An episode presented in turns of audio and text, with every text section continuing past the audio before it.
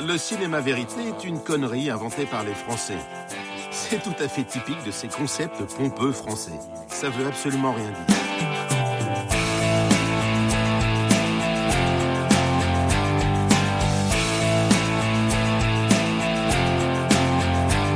Gens révoltés, les gens marginaux, les gens oubliés, les squatteurs, les glaneurs, ils m'intéressent parce que j'essaye de faire comprendre qu'ils ont des choses à dire.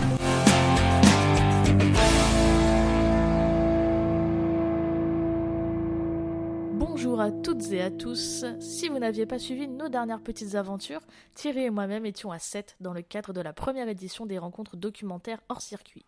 Si ce n'est pas fait, on vous invite à écouter la première partie avant d'écouter cette seconde partie. Bonne écoute. Parmi les films qui nous ont été euh, présentés, il y avait deux moyens métrages qui ont été euh, présentés en une seule séance. Un des deux mineurs de Waïb Mortada sera euh, discutaillé avec euh, nos comparses qui sont restés bien au chaud chez eux. Mais nous, nous allons nous intéresser à Adèle de Christo Roussev. Le documentaire relate l'expérience physique et spirituelle du souffleur de verre et sculpteur Jérémy Maxwell Winterburt. Compliqué ça. Pendant la conception de sa première exposition nommée Adèle. Il sonde le rapport intime, presque religieux, que l'artiste entretient avec la lumière et sa recherche constante de la source. Le film dure exactement 39 minutes et 09 secondes. S'il atteignait, s'il atteignait les 41 minutes, il ne serait plus considéré comme un court métrage, ce qui est assez drôle quand même. Il a eu chaud. Euh, et en parlant de chaud, euh, c'est une transition absolument C'est Ni horrible. la chaux ni le sable. C'est terrible. Mais euh, pour, faire, pour faire assez court, parce qu'on est quand même sur un court métrage, c'est une expérience sensorielle assez alors, intéressante, bien que pour ma part, un poil longue. Euh, le réalisateur euh, qui avait déjà euh, discuté pour les tables rondes et même avant la séance, et euh, voilà, quelqu'un qui, qui a déjà de l'expérience, mais plus euh, dans l'expérience notamment euh, il avait déjà fait à la télé et aussi dans les publicités. Et euh, le côté publicité, c'est quelque chose que j'ai tout de suite ressenti dans le film. C'est-à-dire, il suit ce, ce sculpteur et ce souffleur de verre. L'image est très. Alors, le, le, le film, la photographie est très léchée. Ça, il n'y a, a- pas à dire. Il y a une façon de. Les couleurs sont très belles. Il y a quelque chose de très chatoyant, je trouve, dans, dans, ce, qui est, dans ce qui est présenté. Et en fait, à chaque fois, c'est premier truc que je me suis dit dans tous les mouvements de caméra, la façon les gros plans, la façon dont est filmé les mains, la façon dont est filmé le travail du verre, comment est filmé l'exposition, etc. J'ai pas pu m'empêcher de me sortir, de, dire que ça ressemble quand même énormément à une pub. Après, c'est pas forcément un, un point négatif, loin de là, mais c'est vrai que ça fait un peu une pub de 39 minutes, quoi. Et ça, c'est un truc où j'ai eu un peu de mal. Ça m'a vite sorti du film. D'autant plus qu'on a un peu une musique omniprésente pour venir accompagner euh, tout le propos, les images, euh, le côté très, très, très spirituel, très nébuleux de, ce travail que, que, j'adore. hein. Par contre, je trouve le travail très très beau. Il y a, quelque chose de, très presque divin, enfin presque hypnotique vraiment dans, dans ces superpositions euh, de travail de verre, donc qui était intéressante. Mais c'est vrai que tout ça, accompagné de, de la musique qui emballait tout ça, plus euh, ce- ce- ces jeux de caméra, fait que je j'ai pas ressenti ce que j'aurais voulu ressentir, sachant que j'aime énormément l'art, c'est un truc qui me, qui me passionne énormément, et j'avoue que j'ai pas forcément été emballée, ou bien si je l'ai été, je l'ai peut-être été jusqu'à un certain moment, mais après, tu vois, j'ai atteint ce, ce trop-plein où je me suis dit, il faut, il faut que la, caméra s'arrête à un moment donné. Par exemple, moi, toute la fin, que je trouve très jolie, ça, il n'y a pas de problème. Mais pareil, j'ai trouvé ça trop long. J'avais envie. À un moment donné, je me suis dit, il faut que ça s'arrête parce que ça, c'est en train de m'épuiser, en fait. Il y a, quelque chose, ça demande beaucoup d'énergie. Ça te prend beaucoup d'énergie. Et moi, j'ai eu un peu de mal avec ça, même si euh, le travail du verre, et, euh, de verre, je trouve passionnant. Enfin, c'est un truc très physique. Tu le ressens énormément. La chaleur, la sueur. Euh, ce que ça dégage, je trouve qu'on le ressent très bien à l'écran. Mais c'est vrai que je pense un trop plein. Moi, voilà, c'est- c'est c'est- c'est un peu ça la, sensation que j'ai eue, sans que ce soit totalement déplaisant. J'avoue que j'ai j'ai pas réussi. J'ai pas réussi. Ah, je sais pas si je qualifierais ça trop plein. Moi, j'ai. Enfin, ça s'est plutôt bien passé de mon côté. Après, euh, peut-être que ce caractère un peu publicitaire que tu as ressenti vient du fait que le film, même si ça se ressent pas tant que ça, est une commande. Euh, c'est le souffleur de verre qui a dirigé tous les mm. plans, ce qui, ce qui allait être montré, qu'il a décidé, mais on sent que Christo, donc du coup Rousseff, euh, s'approprie quand même bien le sujet qu'il veut montrer, en accord, j'imagine, donc avec mm. le sujet, mais euh, et qu'il parvient, euh, lui, à lui dire, ok, tu veux montrer ça, mais c'est moi, en tant que cinéaste, qui vais euh, savoir comment le sublimer, comment le montrer. après, bah, moi, c'est vrai que je suis facilement fasciné, enfin, c'est vrai que la soufflerie de verre, moi, c'est quelque chose qui me qui me fascine, mais à un point, je pense que euh, au-delà hein, du, cinéma et de, nos chères contrées musicales, c'est peut-être l'art qui me qui me touche le plus parce que parce que ça me fascine, parce qu'il y a cet effet très précieux. Alors en réalité, de l'art est précieux quoi qu'il arrive. Et puis de toute façon, on parle de minutie, il y a de la minutie dans chaque art, hein, mais, mais là, j'ai l'impression que c'est une minutie qui qui a tellement besoin de, concentration, de précision, parce que euh, il y a déjà un côté euh, tout peut se rater en un quart de seconde, mais aussi il y a un danger. Tu vois, tu, rates une peinture, tu ne te mets pas en danger à part psychologiquement. Tu rates une soufflerie de verre, tu peux avoir quelque chose qui fait 2000 degrés qui te tombe dessus. C'est quand même euh, particulier. Euh, pas le même genre d'accident. c'est ce qu'ils disent justement, et même lui expliquait que bah, pendant le tournage du film, il était dans une position qui était assez inconfortable parce qu'étant au milieu de tout ça, déjà il les perturbe des gens qui ont besoin d'être très concentrés dans ce qu'ils font, et que, euh, imagine, je fais un mauvais mouvement où quelqu'un ne me voit pas, où il passe avec sa baguette, et euh, on se télescope, voilà, tu as ce sentiment-là. C'est vrai que d'ailleurs, on n'a pas discuté de y a-t-il eu des. Pendant enfin, toute cette expérience, est-ce qu'il y a eu un moment où quelque chose s'est cassé visible ou non, mais on peut le supposer parce que c'est toujours de la précision et tu as une chance sur deux des fois que ça rate. Donc voilà, donc moi c'est déjà ça, ça me fascine, les, les voir, voir ces gens travailler, c'est waouh j'ai envie d'aller visiter d'autres ateliers. Je crois en avoir vu un petit, je suis même plus sûr de ça. Mais j'ai très très envie d'aller visiter un atelier de soufflerie de verre et de les regarder travailler toute une journée. Si je les perturbe pas, je me mets dans un coin et j'observe. quoi. Et, euh, et, après, ouais, effectivement, il y a tout le détail de l'exposition, donc on part sur autre chose. Et euh, ça m'a fait penser un petit peu à un, petit parallèle qu'on avait fait euh, lors de notre épisode sur Ricardo la peinture, où euh, Barbet Schroeder était allé filmer l'exposition de Ricardo, où il avait juste, euh, le, truc le plus impersonnel possible, posé sa caméra, fait un panoramique, hop, voilà les œuvres.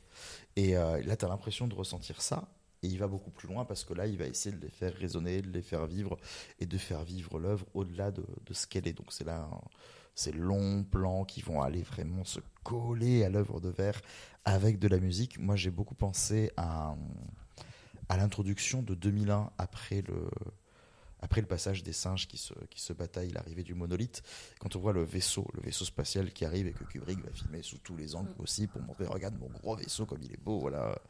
Et euh, il crée euh, tout ça avec Zarathustra. on n'est pas sur une musique euh, qui, qui est aussi grandiloquente que Zarathustra, mais on est voilà dans un truc qui, qui essaye de t'envoûter en te montrant ça, et t'as vraiment l'impression que ça veut toucher au relief, que ça veut rentrer dans les cônes, que ça veut faire tout ça.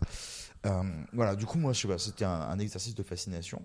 Après, voilà, d'un autre côté, je me disais, euh, oui, j'ai l'impression de voir une présentation de son travail. J'ai pas l'impression, peut-être, euh, et je le dis peut-être pas bien quand je dis ça comme ça, parce que c'est pas mon intention de dénigrer le film, mais ai-je l'impression de voir un film documentaire qui a un discours et qui me dit euh, quelque chose, au-delà de la condition de, de l'artiste, ça je ne sais pas. J'ai eu l'impression que c'était plus une présentation.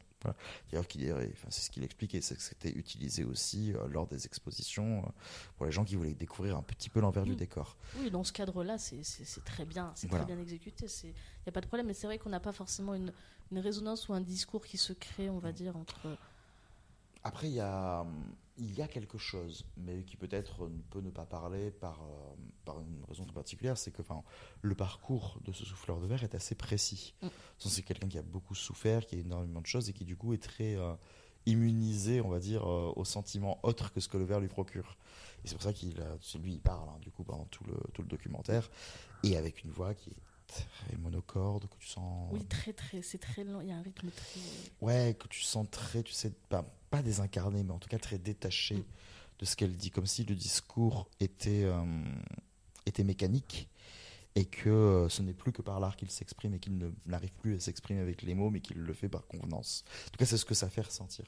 Donc peut-être que ça joue un petit peu sur ce côté. On a l'impression qu'il y a une absence de discours, alors que bah, le discours est là et il est justement dans ces mots, dans ces mots euh, empreints d'un vécu que qu'il faudrait peut-être justement essayer de de mettre en relief.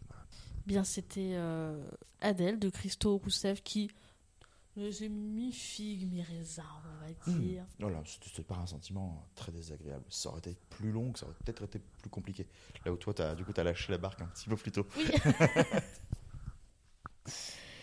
Mais ça, ça ne change rien au fait que ça reste quand même toujours très intéressant de voir ce genre. euh, Oui, D'exercice et- vas dans et ce genre de métier documentaire, Tu ne t'attends pas à voir ça. Et ça, c'est bien. ça, ça fait plaisir. Avant de nous entretenir avec Jeanne Dressen, nous allons parler de son documentaire À ma place. Savannah cherche sa place. Icône d'un mouvement social resté dans les mémoires, Savannah est une fille de la classe ouvrière qui veut réinventer la politique. Elle nous emmène de nuit debout à l'école normale supérieure entre éclats de rire, de colère et de joie. Savannah doute, rêve, lutte et apprend. Elle se cherche un avenir. Nous parlons Nuit debout, nous parlons euh, Place de la République, nous parlons CGT. Bref, c'est un film pour Thierry et je le laisse prendre la main. Ça lui fera plaisir.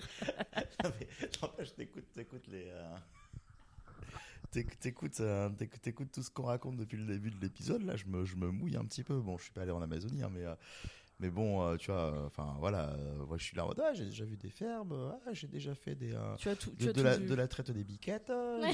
Je suis déjà allé dans un atelier de souffleur de verre. Je faisais bien partie du collectif Nuit Debout. je, je- non, moi, je suis pas allé en teuf, non. un- ça, ça va, je l'ai dit. Justement, j'ai pas consommé de drogue pour l'instant. Mais je veux dire, mais ouais, non, bah oui, bah forcément, oui. Ça, ça fait écho à plein, à une réalité, bon, que- qui est toujours présente hein, Mm. Dans, dans mon quotidien. Donc euh, voilà. Ah, cette chère loi retraite que, que nous remettrons un jour sur le tapis. Mais je veux dire, voilà, c'est. Non, non. On parle du film. Bon voilà, effectivement, bon, bah, ça, ça, ça, ça parle d'un milieu que je connais bien et bon, je, je suis très content de le retrouver. D'autant que euh, donc le portrait qui nous est fait suite Savannah, euh, qui était une figure effectivement assez importante au début, en tout cas du mouvement, avant qu'elle ne laisse un petit peu sa place, pour des raisons qui lui sont propres. Et c'est très intéressant. Ça répond aussi, tu vois, enfin pas aux questions qu'on se posait, parce qu'à un moment, de toute façon, c'était repris par d'autres et il y avait toujours des voix, mais beaucoup de gens pouvaient se dire pourquoi cette personne n'est plus là. Bah, le documentaire répond un peu à ça. Est-ce que c'était son but? Ça, je ne sais pas, mais il nous fait un portrait intéressant euh, de, cette, euh, de cette jeune femme qui euh, est tiraillée, on va dire, entre deux réalités. Une réalité sociale actuelle, urgente et donc abrupte. Euh, la loi travail, voilà, euh, lancée par Madame, Madame hein, qui n'était qu'un bouc émissaire euh, facile dans cette histoire, mais qui été porté à bras perdus par cette personne, et, dont le peuple a lutté contre ça, et donc elle ben, a envie d'agir contre ça, parce que bah, forcément la loi travail était une aberration. Si n'êtes pas d'accord avec ça, vous pouvez couper le podcast de maintenant. Tant pis, on ne vous en, on ne vous en, on ne fera- on sera, on sera pas déçu de vous perdre. Non, ça fera quand même une écoute. Grave. voilà, enfin non, j'exagère. Mais euh, enfin, en tout cas, voilà, c'était c'est quelque chose contre lequel il fallait, en tout cas, au moins lever des voix, contredire, questionner. Et, et Nuit debout a été là pour ça. Et euh, en tout cas, il y a eu la, un peu comme les Gilets jaunes plus tard, la création d'un collectif citoyen qui, qui tente de créer une action et de, de se rapprocher, de recréer aussi un lien humain. On est dans le lien humain quand on parle aussi Oui. des, euh, de la réponse des bergers, par exemple. Et, euh, et elle est tiraillée donc entre ça, entre le fait d'être une porte-parole de ça et de devenir une figure importante de ça, de se dire bah voilà, allez, il faut bien que quelqu'un le fasse. Je prends un mégaphone, je gueule, je, je dirige des actions, je fais en sorte de faire de la non-violence pour ne pas que les flics euh, nous attaquent parce qu'ils sont à côté, ils attendent que ça. Mais regardez-les, ce sont aussi des travailleurs hein, abusés par leur euh, par leur maître. hein. On peut dire maître hein, quand on parle de CRS. Oui. voilà. Totalement. euh, et, et c'est vrai que oui, euh, c'est c'est très intéressant déjà d'avoir ça. Mais euh, derrière, bah voilà, on va, on va y venir. J'arrête pas de dire qu'elle est tiraillée, mais je dis toujours pas par quoi. Par euh, bah, sa volonté étudiante, elle nous explique que euh, elle fait des études de philosophie et qu'elle aime, enfin que tout à coup on lui a lancé la possibilité. Sociologie. euh, sociologie, de sociologie et qu'on lui a proposé euh, la possibilité de devenir normalienne. voilà, hein, c'est quelque chose que, que l'on n'imagine pas quand on est, enfin, on voit son quotidien en fille de prolo, voilà, fille d'un chômeur alcoolique, comme elle l'appelle elle-même. hein, je veux dire, il y a Très pas de oui, fièrement. très fière d'être une fille de, de chômeur alcoolique parce que ça représente aussi un panel de Français qu'il ne faut pas ignorer. Et, euh, et tout à coup, on lui dit, tu veux devenir, peux devenir normalienne, tu peux rejoindre l'ENS. Donc, ben, ça fait peur et, euh, et elle en a envie, mais elle est sur un point où, en gros, si elle continue la lutte, enfin, la lutte telle qu'elle le fait, elle va clairement rater ses examens euh, dont les doléances et les devoirs deviennent de plus en plus prononcés et donc eux aussi urgents. Que faire? Un ami lui donne la piste en lui disant Tu sais, on aura peut-être plus besoin de toi quand tu seras en place avec un haut poste et où tu pourras faire activement bouger les choses que là, maintenant, tout de suite, où tu es utile, mais euh, il y a d'autres personnes qui sont là. Et donc, du coup, bah, on va suivre un peu les deux destins là-dessus. Et euh, c'est hyper intéressant de se rappeler en fait que euh, a ce monde qui se met en pause.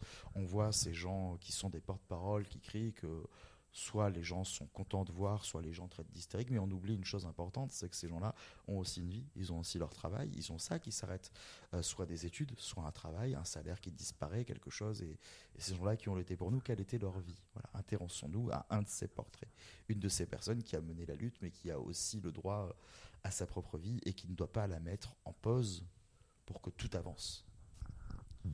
Euh, je suis. Désolé, j'ai juste fait une introduction du portrait après on va parler de la forme du Non, non, documentaire, non, j'imagine. non, je mais, trouve, euh, euh, t'as- déjà euh, dit pas mal, euh, pas mal de choses. C'est vrai que euh, il y, a, il y a quelque chose de quand on voit ces gens-là, quand on voit ça, quand on voit ces images à la télé, parce que c'est là où on les voit, que ce soit à la télé, aux réseaux sociaux. C'est vrai que c'est des figures, c'est des gens qui parlent. C'est, elle a énormément de charisme. Enfin, elle est très attachante, euh, Savannah. Elle a énormément de charisme. Et c'est vrai qu'on voit ces gens-là et on ne voit que que la figure euh, protestataire de, de, ces mouvements et on réfléchit pas forcément à ce qu'il y a derrière et je trouve qu'elle arrive à la réalisatrice à trouver cet équilibre entre te montrer toutes ces actions qu'elle a et qu'elle revendique avec euh, une ferveur et une passion folle à s'en, à s'en déboîter euh, les cordes vocales. Et, et cet après derrière où tu.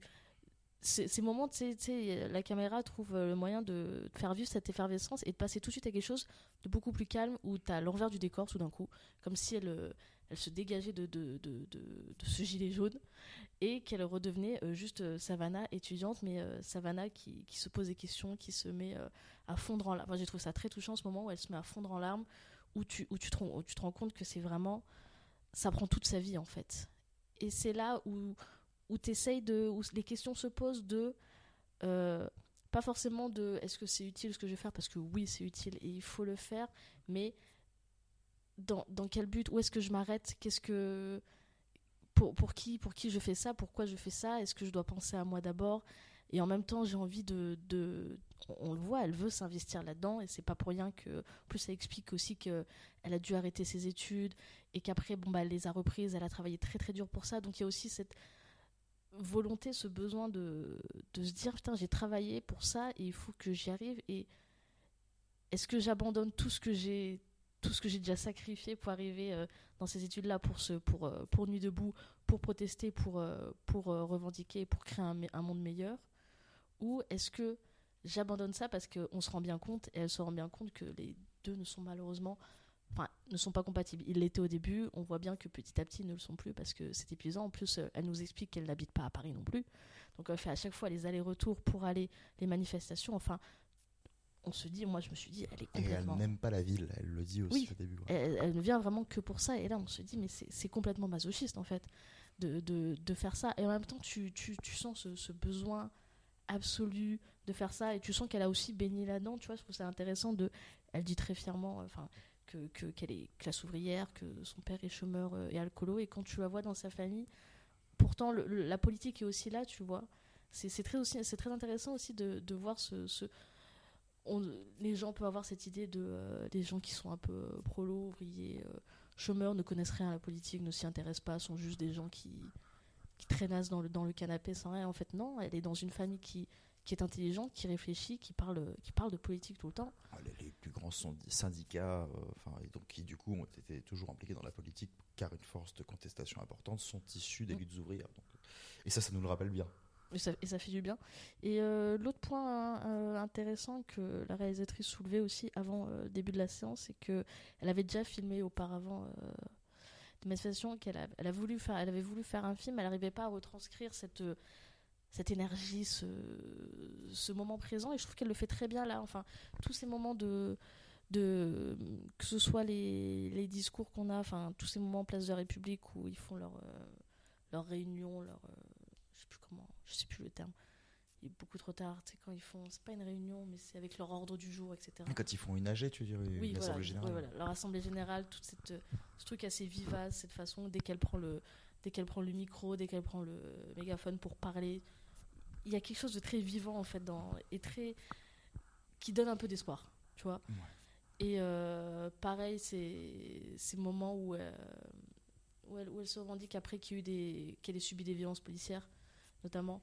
Tout, tout cet après aussi qui, je pense, la remet un peu aussi en question euh, euh, ce, qu'on fait. euh, Enfin voilà, il y, a- forcément une peur qui s'installe. Elle, le dit, hein, de toute façon, il y a, une vraie peur. Elle a dit qu'elle elle explique qu'elle a été chez, chez sa psy, que sa psy lui a dit, mais c'est, on dirait que vous avez subi un traumatisme d'après-guerre et c'est pas, c'est pas normal. Enfin, il y a quelque chose quand même de, très violent dans, dans toute cette, dans toute cette démarche. Et, euh, et, le film se termine d'ailleurs sur, sur, ce qui est, sur ce que devient Savannah qu- quelques temps plus tard, qui prend une toute autre direction. Et c'est aussi intéressant d'avoir cet après où elle te parlait un peu des doutes qu'elle avait d'aller ou pas à l'ENS, etc.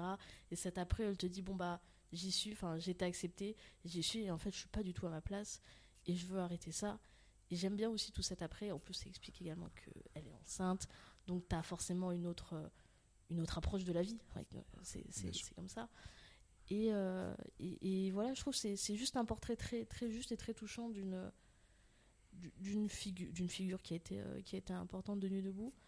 Et comment, comment on apprend à. C'est un peu ce qui est, ce qu'on est, en fait, ce qu'elle est sur scène, sur scène entre guillemets, et ce qu'elle est derrière et comment, quelle est sa vie derrière. Et je trouve, en fait, juste le portrait très complet au final et juste euh, très touchant parce que euh, cette fille est extrêmement attachante dans tout ce qu'elle entreprend et dans toutes ses démarches et dans tout ce qu'elle raconte.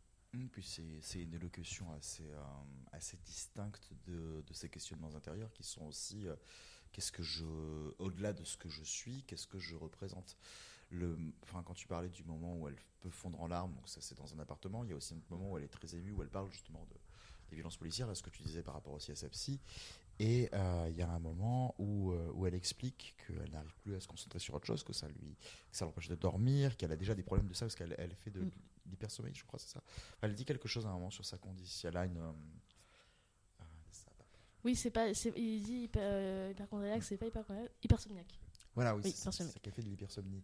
Enfin bon, en tout cas, on te parle du moment où, dans, dans ce passage où justement euh, elle parle des violences, des violences policières qu'elle a subies, euh, on sent qu'en fait elle projette autre chose. C'est-à-dire qu'elle ne parle pas de ce qu'elle a vécu, parce qu'elle, elle se prend euh, un truc. Alors, elle ne sait pas exactement ce que c'est. Est-ce que c'est un bout de flashball? Est-ce que c'est autre chose? En tout cas, C'est pas, c'est pas dit, non. est-ce que c'est voilà un Mais a un hématome, de, de euh. grenade, des encerclements ça, ça semble être ça vu ce que ça décrit. hein. Euh, mais effectivement, elle a quelque chose dans la fesse. Voilà, elle s'en rend compte. Elle le montre d'ailleurs à son père qui se moque un peu d'elle. Enfin, au moment. niveau de la fesse, plutôt. au niveau de la face, oui, bien sûr, au niveau de la voilà. et, euh, et son père lui dit, ouais, enfin, c'est bon, c'est pas si grave. Mais attends, c'était il y a deux semaines et c'est encore là, quoi. Tu vois. Mm. Donc, tu sens que ça l'a marqué, mais que ce qui l'a marqué, c'est pas tant parce qu'on voit le moment où d'ailleurs, euh, dans la manif, dans un passage très immersif, où elle dit, euh, j'ai très très mal et toi tu sais pas encore ce qu'elle a. Je dis, putain, qu'est-ce qui s'est passé? Est-ce qu'on va la perdre en plein milieu de route, tu vois? Et en fait, non. Ils la mettent sur le côté, ils se rendent compte de ce qu'elle a, elle va voir les médecins, on lui dit, bon, bah, tu auras un hématome, ça va aller, quoi. Mais en tout cas, quand on la voit après parler de ça, ce qu'elle dit, c'est pas juste euh, j'ai vécu des violences policières, oh mon Dieu, c'est horrible, je suis une victime. Non, elle est en train de dire euh, là maintenant, ce à quoi je pense, c'est que ce que j'ai vécu là, euh, moi j'étais à côté de mecs qui se sont fait éborgner 50 mètres plus loin, qui ont perdu des yeux, des doigts, on voit ce que ça fait. Moi j'ai à peine euh, un petit truc là. Euh, combien de personnes dans combien de villes viennent de subir la même chose? Et tu sens que d'une certaine façon, elle est là en mode. euh, pas j'ai créé, mais j'ai aidé à faire proliférer un mouvement qui engendre une, viol- une rétorcation de l'État ultra violente. Et, euh, et les personnes, du coup, deviennent victimes par, euh, par rebond. Et c'est en partie nous qui créons ça. Et ça, ça la, ça la détruit. De se dire, je suis indirectement, alors qu'elle ne l'est pas, mais elle se dit, je- elle se convainc Oui, qu'elle est indirectement responsable de ces violences-là. Et euh, En plus, je pense qu'il y a un truc aussi très personnel parce qu'elle explique aussi au même moment que son copain a également été touché, qu'il a été pris en charge. on ne le voit pas, mais on sait. Elle, elle, nous, explique qu'elle a même écrit une lettre au pasteur qui leur a permis d'ouvrir. Enfin, ils sont réfugiés dans un, dans un couloir. avec un prêtre qui les a recueillis, c'est ça. Donc, donc tu sens que de façon c'est très personnel et ça fait et c'est ce qui ce qui engendre tout et je pense c'est ce qui crée aussi une sorte de déclic de réflexion qui qui se crée derrière mm. et et c'est ce qui est c'est ce qui est clairement de plus intéressant enfin oui non voilà c'est ça donc ça parle de ça et donc comme tu le disais après bah, il y a la naissance enfin il y a la naissance il y a la grossesse il y a cette espèce de recentrage le côté euh, bah, là je vous parlais de mes luttes mais maintenant j'existe aussi en fait enfin, au-delà de mes luttes. Mes luttes sont toujours là, mais une conviction, c'est comme ça. Ça peut pas se, changer. C'est d'ailleurs en partie pour ça qu'elle a quitté l'ENS, qu'elle disait, parce qu'elle ne se sentait pas à sa place aussi à cause des personnes qu'elle y croisait, qui avaient honte des fois euh, d'avoir des parents de milieu précaire ou qui euh, bah, regardaient tout le monde de haut. Elle fait non, c'est pas possible. Oui, et qui a dit je veux pas côtoyer des gens qui qui ne sont pas à dire, qui sont pas vraiment à l'origine de, de, ce qui se passe là, mais qui en tout cas y participent, euh, d'une certaine manière ou d'une autre. Voilà, donc, euh, mais, euh, mais du coup, on a l'impression presque qu'elle le met de côté. Ce n'était pas forcément le cas, clairement pas. Mais il y a un côté, oui, ça, enfin, Savannah, la guerrière, la, la, manifestante, la, le symbole d'une lutte, devient Savannah, enfin, redevient Savannah l'humaine qui se cache derrière, qui nous parle de, à demi-mot de ce qu'elle aimerait faire et qui là le fait pleinement et nous dit bah, je suis les deux à la fois. Et cette partie-là prend autant d'importance maintenant. Et ça, c'est magnifique. Enfin, à voir, en tout cas. Donc oui, le, film, euh, bah, tout en plus en, ayant une façon très méthodique euh, de retracer euh, cette lutte-là, hein, qui, est quand même quelque chose qui a aussi marqué notre histoire, hein, parce que bah, plus hein, c'est sous les mêmes mandats que se passent ces choses-là, et on voit que ça ne s'arrête pas. Mais voilà, c'est c'est très bien documenté, c'est bien foutu et et c'est un sacré investissement parce que tu as, quand même des passages extrêmement immersifs. On parle un petit peu de la forme où, euh, où tu sens que la caméra est quand même vraiment très très proche et ben, tu, tu, penses à tous ces, à toutes les personnes maintenant qui ben, arrivent à nous relater grâce aux réseaux sociaux ce qu'on ne voit pas à la télé quasiment, mais quand tu as vraiment des, journalistes qui sont sur place, qui filment les violences, qui sont en plein milieu et qui peuvent se prendre un coup à n'importe quel moment, parce que le brassard journaliste, euh, une, fois, sur deux, quelqu'un malheureusement a vu la vue floue, euh, il ne l'a pas remarqué, mais euh, voilà, et tu sens que voilà, enfin, Jeanne Doster était, là. Elle a filmé ça, elle était au milieu de tout ça. Tu as des moments où elle est vraiment très très proche de tout ça et tu te dis, c'est très audacieux hein, d'aller toujours en tête de cortège et de montrer euh, tout ce qui se passe de ce côté-là et de montrer que ben il y a des gens qui pensent. Tu as, ce passage où, Savannah répond à une dame quand elle écrit à un mur et que la dame vient la voir. Mais c'est pas bien ce que vous faites. Vous abîmez le patrimoine. Vous abîmez le patrimoine. Tu fais alors un taxe, ça s'enlève. Hein. on, l'a vu sur le sur l'arc de triomphe, hein, alors que pourtant c'est du patrimoine abîmé aussi, visiblement. Mais euh, l'humain, par contre, lui, euh, il s'abîme pas, il se casse. Voilà, c'est autre chose. Eh bien, euh, c'était à ma place de Jeanne Dressen et on se retrouve tout de suite avec sa réalisatrice pour pouvoir parler un peu plus longuement de ce très beau documentaire. Jeanne Dressen, bonjour. Bonjour. On se rencontre aujourd'hui, euh, donc toujours dans le cadre des rencontres documentaires à 7 avec le soleil dans les yeux, pour parler euh, de ton film, de ton film donc à ma place que tu as présenté hier dans le festival. Donc c'est pas un film qui, contrairement à beaucoup de films qu'on a pu voir si récent que ça entre guillemets puisqu'il avait déjà été diffusé euh, il y a quelques temps. Il a déjà eu une petite vie euh, ailleurs. On va pouvoir peut-être éventuellement en parler. Euh, là, la question qui me venait à l'esprit, la première chose dont je voulais qu'on parle, parce que c'est vrai que c'est quelque chose qu'on n'a pas encore abordé. Donc, au-delà du film, on a pu discuter avec les gérants de l'association sur la façon dont ils ont construit l'événement, dont ça a été fabriqué, et on n'a pas, on n'a pas le miroir. Comment ça s'est passé de la part, ben, des auteurs, des autrices. Euh, comment est-ce que toi tu as eu vent de ce festival? Comment ça s'est passé pour la présentation de ton film, la sélection euh, Voilà, quel a été le parcours pour justement euh, se retrouver là ce week-end avec nous et nous présenter ton film? En fait, je fais partie d'un petit groupe qui s'appelle Docu Girls à Paris. c'est un petit groupe dans lequel on m'a intégré il y a deux ans. Il n'y a pas que des girls, mais il y a principalement des girls on, c'est un groupe qui existait il y a une quinzaine d'années déjà. Ils se voyaient beaucoup toutes les semaines, mais les gens ayant eu des enfants, ça s'est arrêté. Ça a repris il y a deux ans. Et nous regardons des documentaires euh, chez les uns, chez les autres. On se propose euh, un film, on le regarde ensemble et on en discute après. C'est fort sympathique. Et euh, un garçon de ce groupe a juste, euh, a juste dit ah, voilà, j'ai un copain, je sais même pas qui c'est d'ailleurs, parce que j'en ai pas reparlé, mais ça doit être Sylvain. J'ai un copain qui, qui organise un festival euh, pour documentaires hors circuit qui ne sont pas produits dans les canaux habituels. Enfin voilà, c'est pas très passionnant en fait ce que je vous dis, mais c'est comme ça que j'en ai entendu parler et donc j'ai envoyé mon film. Et voilà, et puis quelques temps après, j'ai appris que j'étais sélectionnée ça marche. enfin, c'était surtout, nous, on avait été impressionnés par le côté. Euh, bon, effectivement, il n'y avait pas énormément de monde, au-delà des gens qui étaient déjà dans, dans, le circuit, on va dire, de leur festival, pour reprendre un peu le titre, euh, des gens de l'association, bah, la presse invitée et au final, euh, les réalisateurs et réalisatrices. Et on se disait, c'est assez étonnant quand ils nous ont dit qu'il y avait quand même eu 130 films qui avaient été proposés. Tu t'es dit, bon, dans un truc où finalement. on a l'impression que personne n'a entendu parler. Il y a quand même eu beaucoup de gens qui ont proposé, donc il y a quand même eu un écho quelque part. On espère que ça prendra la suite. Enfin, ça prendra suite derrière. Euh, donc pour revenir sur ton film, donc là on vient de faire nous une pastille du coup sur euh, le ressenti qu'on a eu euh, par rapport à ma place.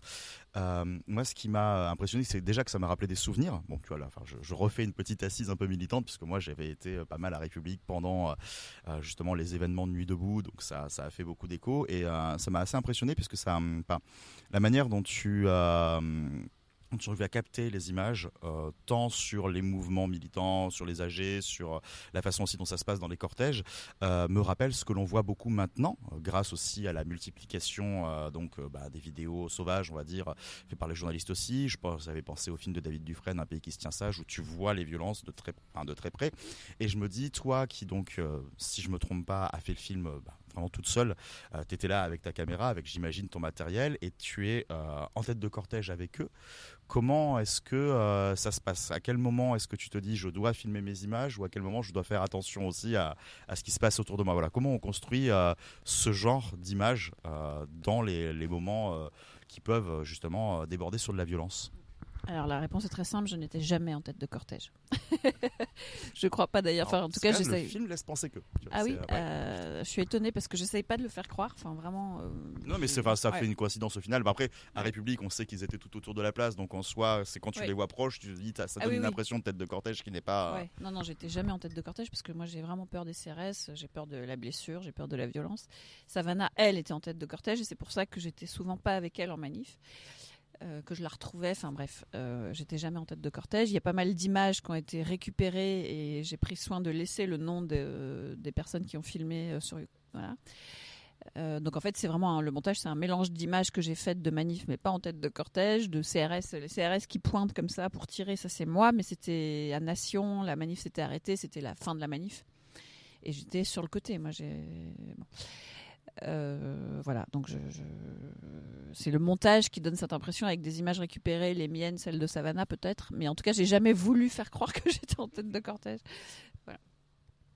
Mais la violence, elle n'est pas qu'en tête de cortège. Non, bah non, effectivement, enfin, elle est plus prononcée là parce que forcément, bah, c'est c'est la cible, on va dire, mais oui, on sait très bien que même quand tu en es en code cortège, on peut aussi avoir des, des gros problèmes.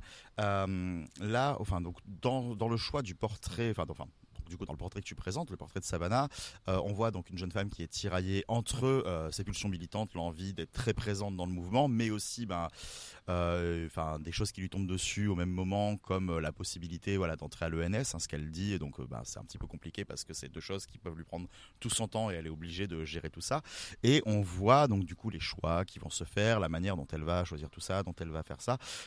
Est-ce que c'est quelque chose, enfin bon, elle, elle a vécu sa vie, j'imagine toi tu étais là pour documenter tout ça, mais parmi les choix qu'elle a fait, est-ce que toi, tu as euh, suivi totalement son parcours en te disant je vais essayer d'être le plus possible ou est-ce que toi aussi tu t'es dit faut que je fasse des choix sur ce que je choisis de montrer pour euh, soit pour faire comprendre le tiraillement, soit pour essayer de, euh, de peut-être montrer ce vers quoi elle allait se diriger? Comment tu as construit tout ça?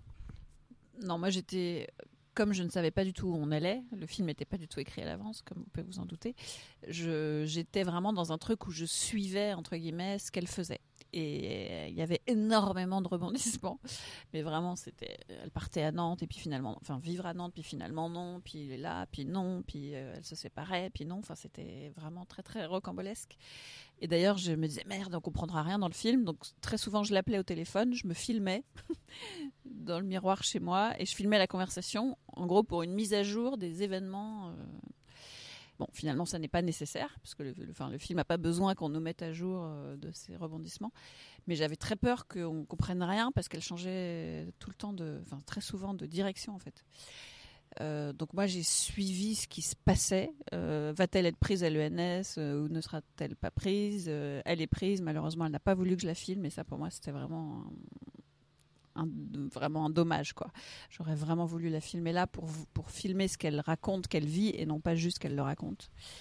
Euh, voilà, j'aurais aimé euh, voir comment elle change d'attitude, peut-être, son corps, enfin, ce que ça fait, quoi, physiquement, concrètement. Et ça n'a pas, elle n'a pas voulu, quoi. Elle n'a pas voulu, ça la mettait trop mal à l'aise euh, d'avoir une caméra. Elle était déjà tellement, elle se sentait déjà tellement étiquetée, et visible quand elle arrivait dans cette école qu'elle voulait pas une caméra sur elle. C'est dommage. Euh, donc non, j'ai suivi euh, comme ça le fil de sa vie pour ensuite euh, monter, resserrer. Voilà. Euh, Il y a des choses qui m'ont, euh, qui, interpellé parce que tu avais un discours qui était aussi très précis pendant les tables rondes, euh, notamment par rapport à la fabrication du film et aussi à ton ressenti quant à la potentielle suite des événements. Si je me trompe pas, tu étais la personne qui justement disait que toi, tu ne veux plus bah, justement fabriquer de film dans ce contexte-là, dans ce contexte un peu solitaire où on n'a pas de backup, on n'a pas de solution, on n'a pas de, enfin, de producteur derrière qui nous épaule, pas de distributeur, pas de garantie. Est-ce que tu, arrives à combiner, est-ce que c'est quelque chose dont tu es euh, intimement convaincu ou est-ce que ça entre en contradiction avec ton besoin, j'imagine, de filmer aussi et, euh, cette envie de faire, j'imagine, d'autres films? Bah, L'avenir le dira, mais franchement, euh, j'ai 47 ans et j'ai plus envie. Enfin, non, mais ce que tu dis, c'est-à-dire que le besoin de filmer, on en parlait avec Justine, notre réalisatrice, le besoin de filmer, il reprend, il est presque viscéral, il est, il est voilà, c'est une nécessité, quoi. Mais en tout cas, faire un film comme ça, de toute façon, ça m'a coûté vraiment très cher. Je peux plus, je peux plus mettre 15 000 balles dans un film, en fait.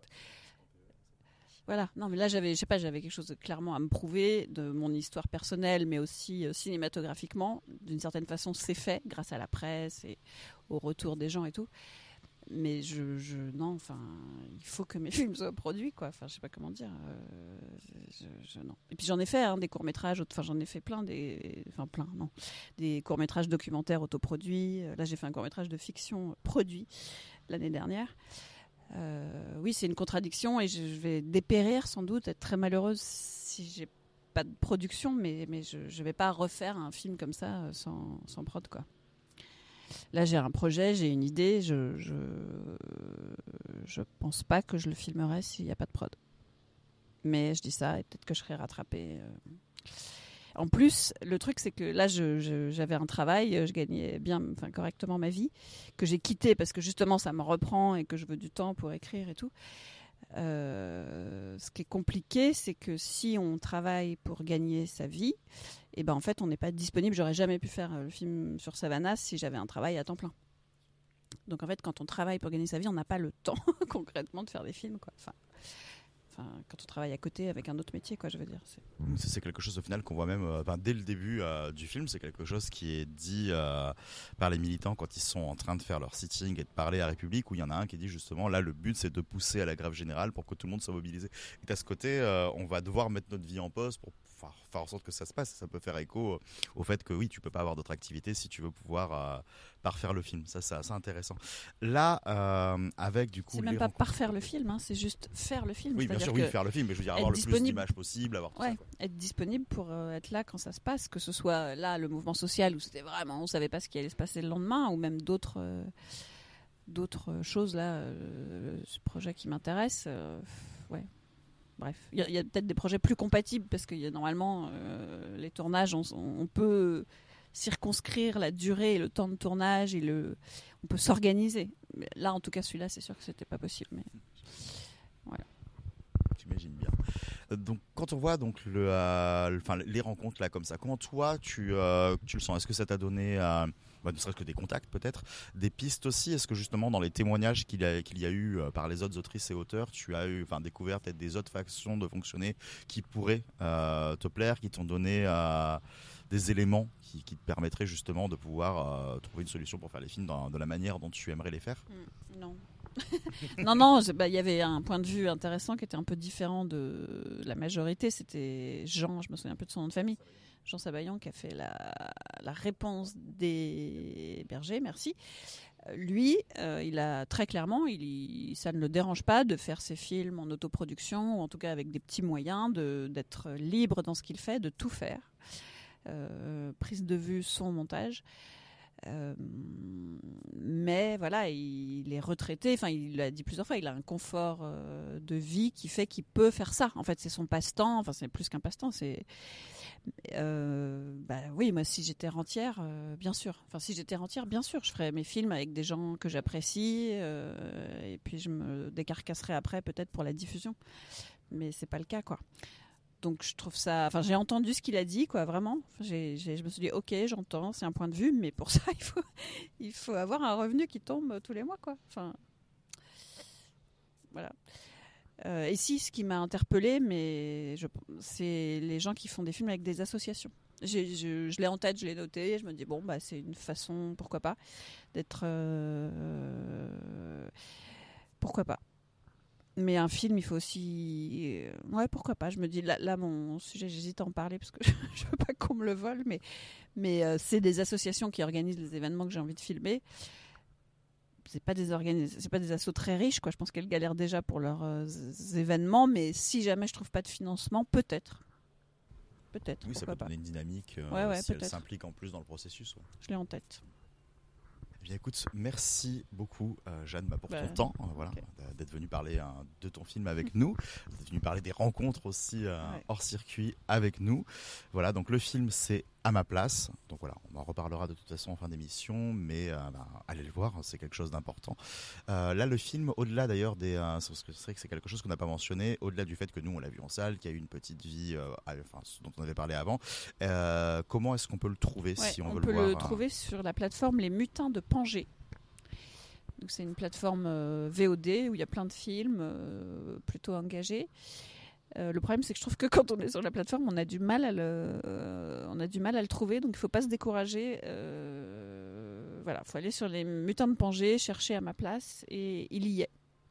Enfin bon là, vous ne garderez pas ça, mais il y a deux accès en fait pour les Mutins de Pangée. Il y a un accès je le trouve jamais le film. Enfin bon, bref, euh, il est sur les mutins de Pangée, mais faut, faut farfouiller.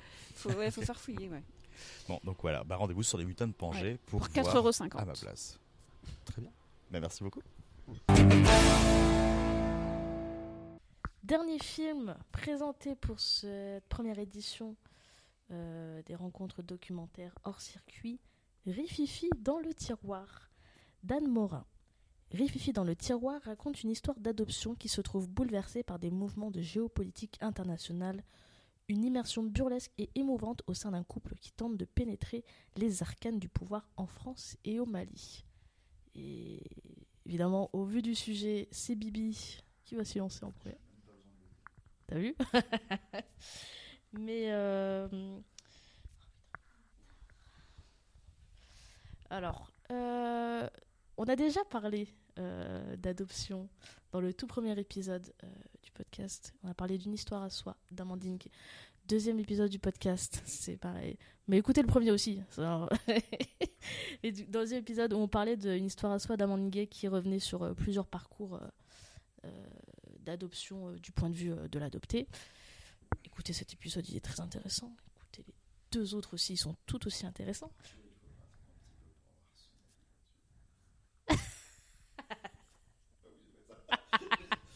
on coupera, on coupera. Bref, là on revient sur euh, un parcours euh, d'adoption aussi, mais du coup du point de vue du couple.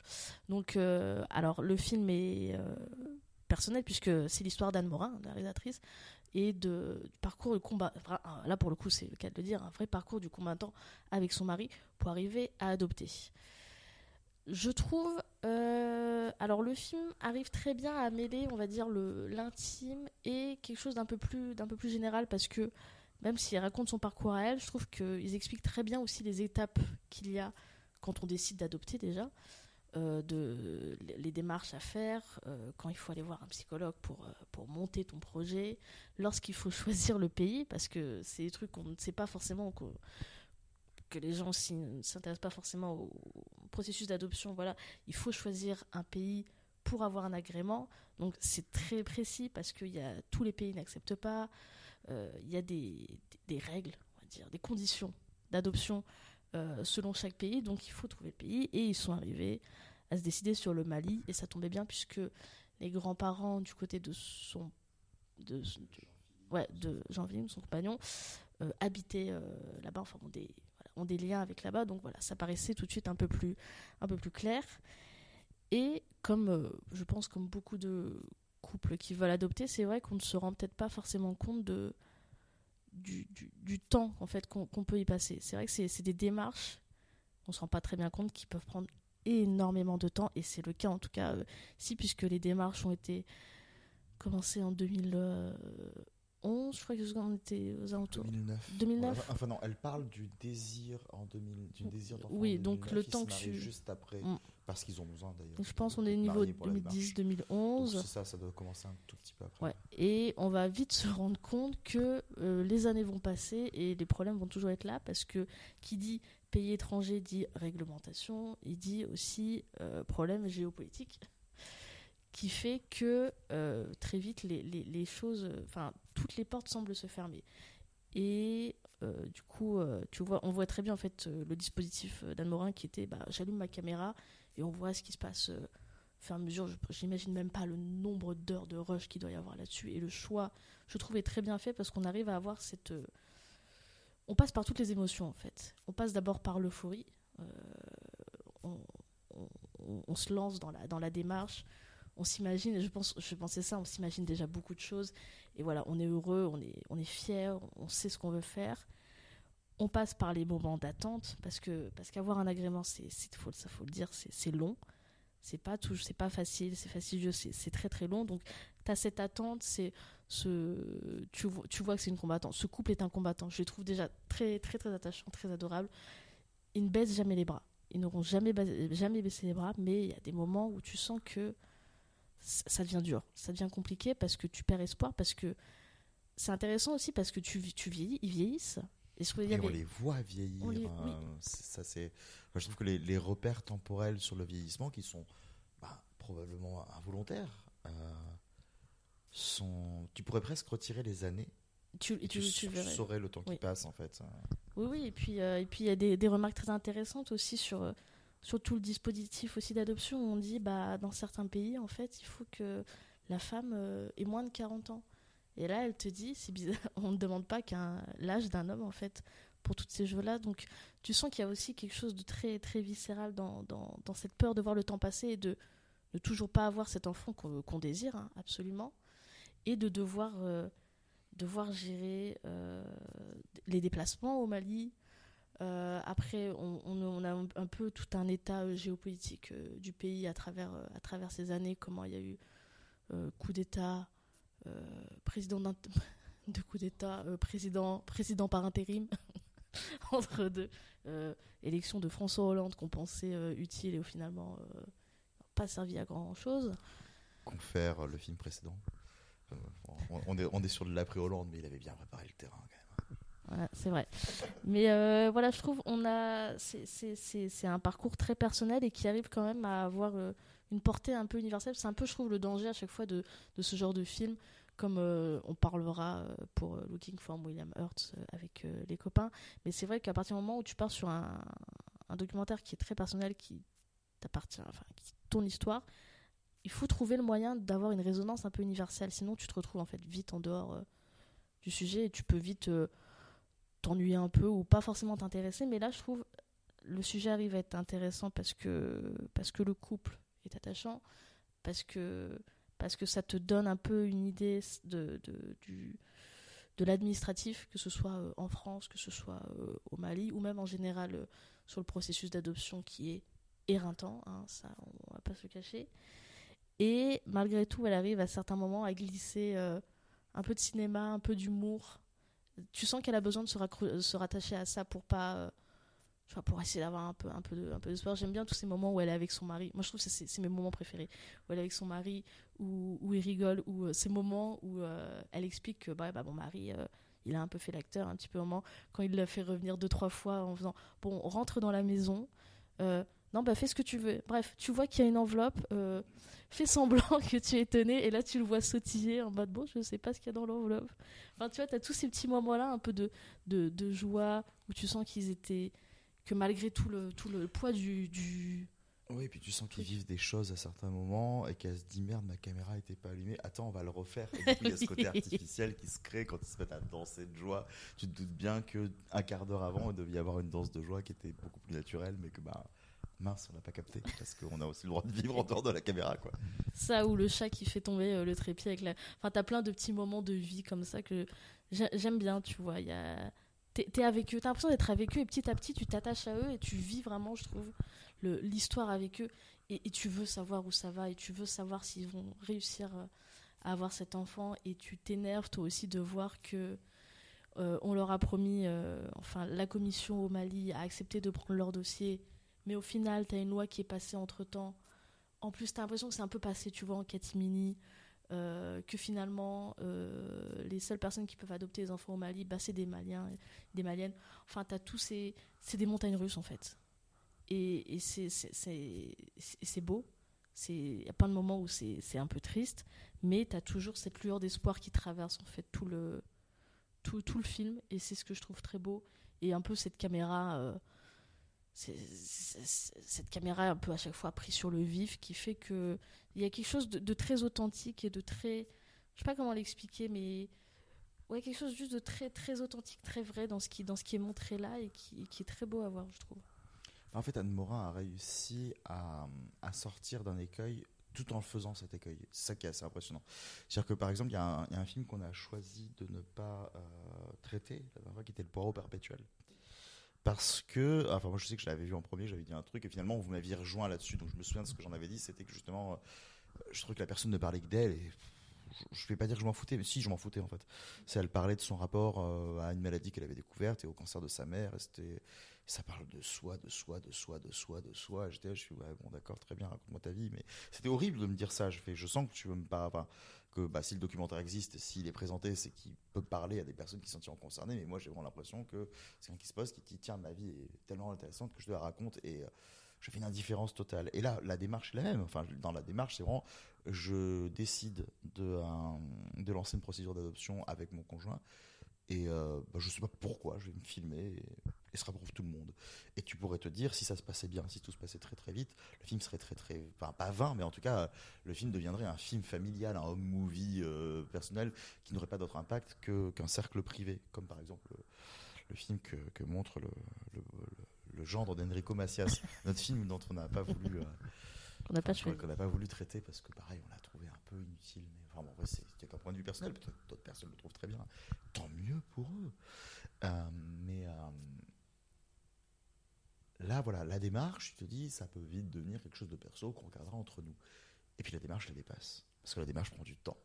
Parce que euh, parce qu'il ne s'arrête pas à une défaite. Parce que ça devient un rêve absolu. Parce que ça devient le portrait de tous ces parents qui euh, essayent de faire ces démarches. Et on sait que l'adoption, on a déjà parlé dans l'épisode précédent, c'est compliqué, c'est difficile, ce sont de longues démarches auxquelles on ne nous préparera jamais assez bien. Et ça, c'est important de le savoir. Et, euh, et on ne prépare pas à certaines absurdités aussi. C'est vrai que les, les conditions d'adoption, bon, on avait déjà parlé, on a déjà vu l'épisode précédent, on voit qu'il y a certaines choses, mais j'avais pas capté, et pourtant c'est enfin, assez évident que c'était aussi euh, différent par pays, mais jusqu'à enfin, jusqu'à certains trucs, quand elle fait la liste des pays qu'elle barre, alors ça j'ai pas le droit, ça on n'a pas le droit, ça on n'a pas le droit. donc, C'est- ouais. Oui, il y a des disais, ces- moments. droit parce que j'ai passé 40 ans, ça on n'a pas le droit ça. Et où on fait ça on n'a pas le droit parce qu'on n'est pas marié depuis tant d'années. Ah bon, donc là tu peux, là tu peux pas. Enfin, ça, je veux dire. Alors ça, ça, ça, ça devient absurde. tu vois, je veux dire, c'est, c'est vraiment euh, ça on n'a pas le droit parce que. Bah, surtout dans un cas où tu dis, enfin, c'est- dans un cas d'adoption, tu vois, où tu dis, t'as quand même dans, des- dans beaucoup de pays des, des enfants qui sont orphelins.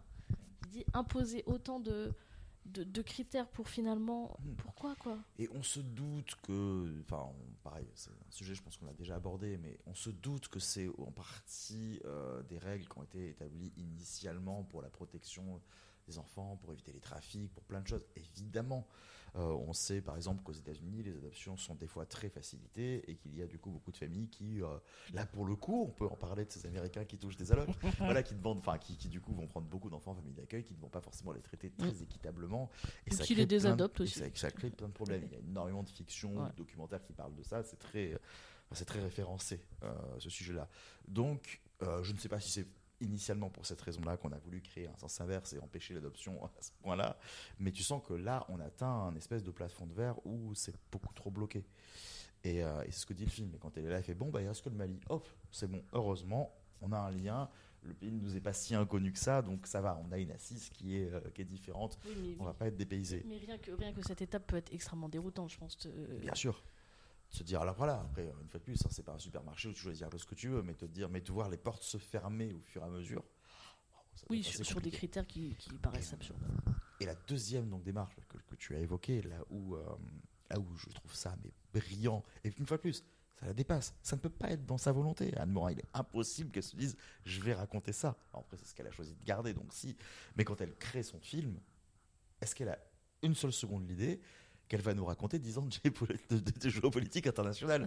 C'est incroyable. Elle nous raconte toute l'histoire du Mali euh, dans cette dizaine d'années-là, par les grands enjeux politiques, par euh, les moments où il y a eu des coups d'État militaires, par les moments où justement la démocratie a réussi à reprendre le dessus et à élire, enfin à élire quelqu'un. Il y a le président par intérim, c'est ce qu'on disait. Ça nous a fait, ça nous a fait euh, un peu rigoler parce que bah, Malheureusement, il n'a pas pu faire grand-chose non plus. Euh, on va parler euh, du deuxième coup d'État.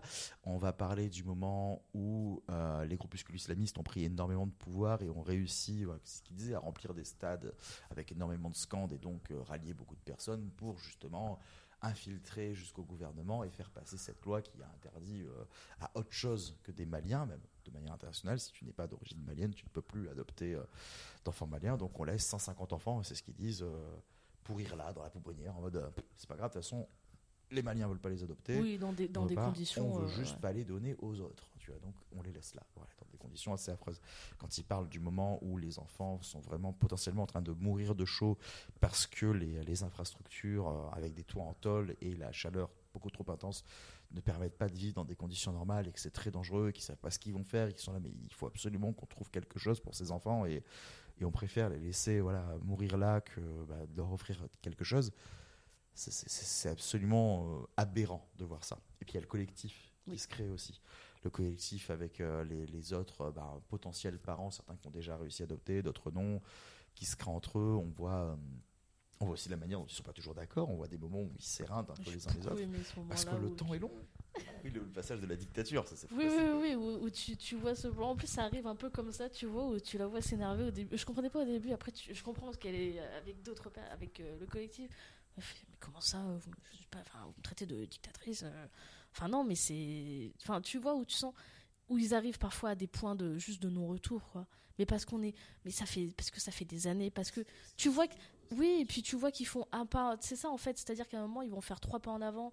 Par exemple, quand, quand ils vont rencontrer euh, Valérie Traveller à l'époque, euh, François Hollande, qu'elle promet, qu'elle- enfin, quand elle va aller au Mali, etc., et que tu la vois, que tu vois Anne en train de suivre le truc en direct, enfin minute par minute, enfin tu vois, tu sens que ces moments où ils font trois pas en avant et en fait après il se passe plus rien, bah tu refais cinq pas en arrière, ou au bout d'un moment t'en- peux plus, juste tu, tu pètes un câble et c'est humain, c'est totalement humain, c'est juste un film 100% humain sur sur euh, sur sur ce pas quoi tu peux passer dans, dans, dans ce processus-là qui est long, qui est fatigant et qui n'est facilité par absolument personne en fait. C'est surtout ça. C'est-à-dire que euh, l'État n'est pas là pour t'aider. Euh, tu essayes de trouver, c'est ce qu'elle fait au, fait, au final. Heureusement, je pense qu'elle a eu ce collectif. hein. Elle le dit, qui, qui lui permet de retrouver d'autres gens qui sont un peu dans la même condition qu'elle et se dire que putain, je suis pas toute seule quoi dans, dans, dans ce merdier-là. Et au moins, à plusieurs, on peut essayer de faire bouger un peu, euh, un peu les choses et ce qu'ils ont réussi à faire. Ce qu'ils ont réussi à faire, ouais. Et c'est vrai que c'est assez fou parce que là, tu, tu parlais de, de Valérie Trierweiler. Euh, D'ailleurs, c'est marrant, enfin, le moment où il mentionne la rupture, c'est ce qui n'a rien, ça n'a rien à foutre dans le film. T'as presque le moment dire, alors on va lui demander à Julie Gaillet. Non, dire, mais c'est le moment. Ah, et, puis, et puis voilà, maintenant elle est plus avec lui, donc c'est plus la première dame, donc elle peut plus nous aider. Tu fais, bah ouais, c'est vrai. Et c'est, bah, voilà, ça c'est plein de choses aussi où tu te rends compte qu'il y a énormément de richesse aussi dans le paysage politique. Moi, je n'étais pas du tout, parce que par même temps, c'est très précis d'aller se renseigner sur ce sujet-là. Je ne savais pas, moi, que Valérie Trierweiler était allée par deux fois au Mali et qu'elle y était allée en grande partie pour aller plaider la cause de ce collectif et d'essayer de dire non mais c'est absurde, il faut faire quelque chose quoi. Même si elle disait moi j'ai pas trop de pouvoir pour le faire, mais on va essayer d'en parler. Et après elle dit oui, ils sont- elle est quand même allée les rencontrer par deux fois. Donc elle a quand même tenté quelque chose quoi. Voilà, elle est allée visiter les enfants, elle est allée vraiment parler aux autorités en, en mine en essayant de faire bouger les choses. Moi ça j'ignorais totalement. Et oui, voilà, il se, il se passe des choses en fait tout le temps et des gens qui essayent d'agir et au final une personne qui n'est pas concernée par ce sujet mais qui va quand même tenter d'agir pour, euh, pour le bien de ses citoyennes. Bon, bah, pour le coup, merci elle pour ça. C'est pour une fois que merci quelque chose du quinquennat Hollande, c'est plutôt bien. Mais voilà. C'est pas Hollande qu'on remercie. bah oui, bon. Il a, il a, il a donné la note de frais, voilà, j'en sais rien. non, mais, non, mais voilà, mais c'est Oui. intéressant.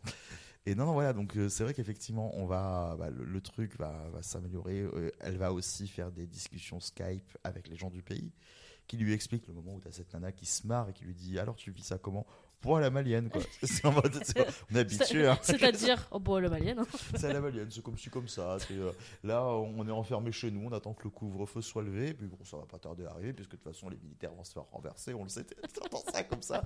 Avec du coup, ce, ce peuple qui a un recul aussi sur ce qui se passe, là où pour eux, c'est absolument scandaleux. Pour ceux qui sont là sur place, ils se disent, bah, ouais, c'est aussi notre quotidien, faut pas l'oublier. hein. c'est que, bon, d'accord, vous euh, pouvez peut-être pas adopter vos enfants, mais vous êtes aussi. euh, dans une situation de confort en France et ça va pour vous par rapport à nous. Ça c'est intéressant de, le montrer, de le rappeler. Mais c'est pas souligné, mais euh, mais on sent tout ça.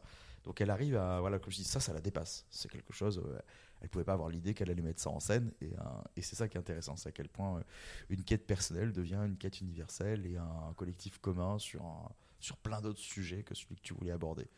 Et d'une certaine manière, il faut prendre des grosses pincettes hein, quand je dis ça, ben, c'est- peut-être pas plus mal qu'il y ait une, une galère de 10 ans. Parce que ça aurait pas donné un film comme ça. C'est Ah oui. horrible de dire ça. Voilà, évidemment, je Oui, dis ça. aurait peut-être pas existé du moi, je leur aurais souhaité que tout se passe de la meilleure des manières pour eux et que le film n'existe pas d'une certaine façon. Mais euh, ah, le film existe, quoi. Oui, c'est et incroyable. Puis il apporte une pierre, euh, pierre à l'édifice. Pour conclure rapidement, moi je voudrais revenir juste sur, sur la fin. Bon, évidemment, on sait comment ça se finit, c'est-à-dire qu'ils arrivent finalement à partir au Mali et euh, à avoir un petit garçon. Et outre la scène que je trouve très jolie du moment où ils rencontrent enfin euh, leur fils, moi ce qui m'a beaucoup touché, c'est ce moment où du coup elle, euh, le prend dans ses bras et t'as Jean-Philippe qui tient, la caméra et après ils échangent de rôle pour qu'après au final t'as Anne, euh, Anne qui pose la caméra. Tu vois la caméra posée sur le bureau où elle dit bon bah c'est bon, je, pose ma caméra. Et tu vois, t'as l'impression d'avoir enfin. Elle, fait ce geste et je trouve que ce geste est important où ça signe vraiment la, la- la fin du combat en fait. Pendant toutes ces années, elle a gardé cette caméra, elle l'a emportée partout avec elle pour tout filmer. Et là, maintenant que c'est fini, elle dit bon, allez, c'est bon, je pose ma caméra et l'ima- l'image, enfin le cadre de l'image, tu vois, il y a, y a aucun, y a aucun effet ni rien. T'es juste vraiment face au bureau, tu vois rien. Tu t'entends juste euh, tout le monde parler derrière et toi t'es face au mur, face au bureau, face au papier et tu vois rien du tout de ce qui se passe. Et je trouvais ça très, enfin je sais pas, je trouve il y a quelque chose de très beau de se dire c'est bon, c'est fini. Euh, la caméra finalement on en a plus besoin parce que c'est bon, on n'a plus besoin de, de- se battre. Ça, euh, on peut poser nos armes. C'est bon, on a gagné et, c'est bon quoi, c'est fini. Et après on revient rapidement sur euh, sur ce petit qui a bien grandi entre temps. Voilà, tu reviens quelques années plus tard et, ça se termine là et, et c'est beau, tu vois. C'est juste tout un tout un parcours de vie qui qui putain est compliqué. Mais tu dis putain, euh, l'amour a réussi, l'amour a gagné. Oui, j'avais envie de finir ça. C'est vrai qu'il y a une portée très très naïve, donc en soi, c'est euh, c'est ça. Et c'était, je trouve, une belle façon de, de conclure euh, ces rencontres sur une belle note euh, d'espoir, d'amour et de positivité parce que on en a bien besoin. Pour conclure, on revient assez rapidement sur euh, les deux tables rondes qui ont été euh, présentées euh, pendant ces rencontres. La première se portait sur la production et le financement de- des films documentaires des cinéastes, la majorité des cinéastes présents, et la seconde portait sur la diffusion et comment pouvait-on faire pour que ces films soient vus par les spectateurs. Thierry, je te laisse nous faire un, un beau petit résumé. bah déjà, c'est important effectivement de conclure là-dessus, puisque c'est, on va dire, au-delà des films, ce dont il faut parler, puisque c'est le but même de ces rencontres, de pouvoir discuter de tout ça. Et comme ils, enfin, comme ils le disent normalement dans l'entretien qu'on a fait, si c'était pas en off, c'était aussi le but de ces rencontres, de créer cette entraide entre eux, de se dire maintenant on va se donner les moyens. Ce qui m'a rendu triste, hein, c'est ce que je disais, parce que pour des contraintes euh, logistiques et probablement de temps, puisque ben, les créateurs et créatrices de ces films, donc les, enfin ces auteurs, euh, ne font pas que ça, sont obligés de travailler à côté, donc tout le monde n'était pas présent jusqu'à la fin. Euh, ce qui était triste parce que c'est vrai que les interventions des uns et des autres dans une salle où il y avait très peu de public. Hein, il ne faut pas se mentir. C'est vrai que malheureusement, il y avait beaucoup de membres de l'association euh, et nous, voilà, les, deux journalistes du coin. Et, euh, oh, du coin, pas tellement. du, coin, du coin de la salle, si tu préfères. Et, et du coup, les, les réalisateurs et réalisatrices. Donc, à part ça, c'est vrai qu'effectivement, il y avait très peu de public, on va dire, occasionnel, de personnes venues parce mm. qu'ils ont entendu parler de l'événement. On n'a pas discuté avec eux de de la réalité de la chose. On leur a demandé si est-ce que vous connaissiez tout le monde qui était là. Ils nous ont dit non, pas tout le monde, une majorité. Et on sent quand même dans, dans les discussions qu'il y a pu y avoir, hein, parce qu'on a quand même eu l'occasion de passer des jours avec eux. Il y a des pots qui étaient organisés, on discutait, on a déjeuné avec tout le monde. Oui, et même l'ambiance était extrêmement propice tout le temps, on se retrouvait tout le à la discussion.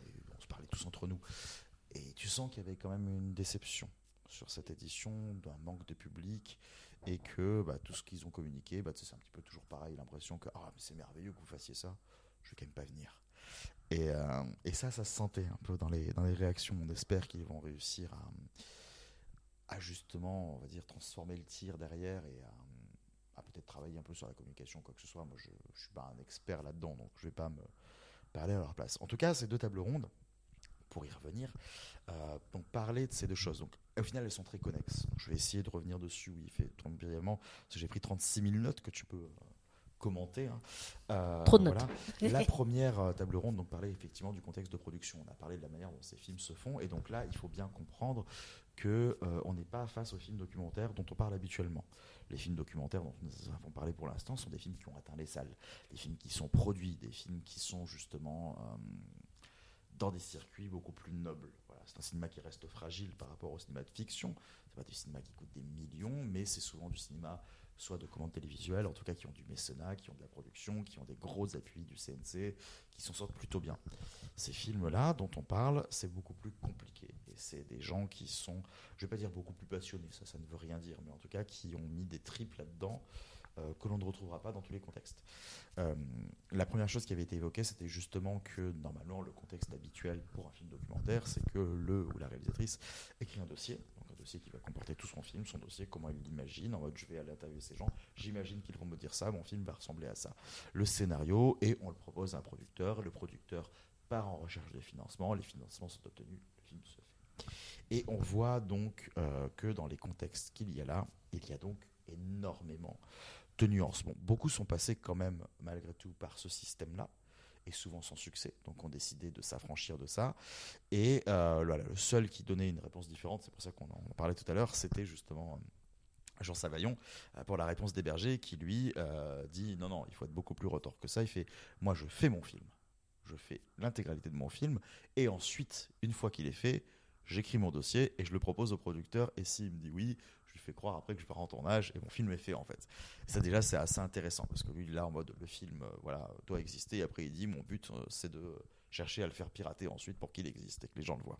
Voilà, ça c'est euh, déjà une méthode, mais qui du coup n'a pas forcément convaincu tout le monde, puisque lui il a cette méthode aussi de faire qui est très personnelle. C'est la personne la plus âgée de cette petite troupe, et il est retraité. Et ce qu'il disait, c'est qu'il a une retraite confortable qui lui a permis d'acheter son matériel, de pouvoir se dire qu'il n'a pas de contraintes de temps.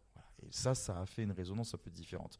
On a vu qu'il y avait beaucoup de difficultés, euh, des difficultés matérielles, des difficultés, voilà, effectivement, de cet effet de, solitude. On a par exemple, justement, euh, euh, donc, Jeanne Dressen, pour, à ma place, qui disait que déjà, elle a financé le film avec son PEL.